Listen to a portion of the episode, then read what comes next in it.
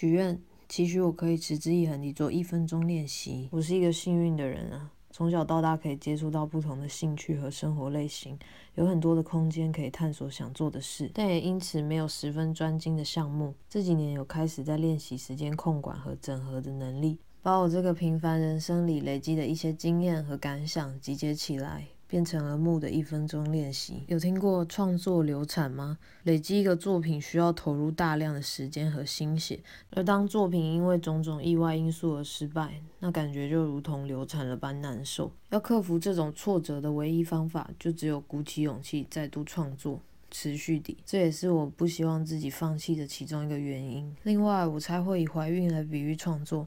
是因为在作品诞生后会需要有一段时间来修复精力。假如这个作品来得很赶，并不是顺势而为，可能会使自己元气大伤。把酝酿期拉长，便能降低之后创作流产的风险。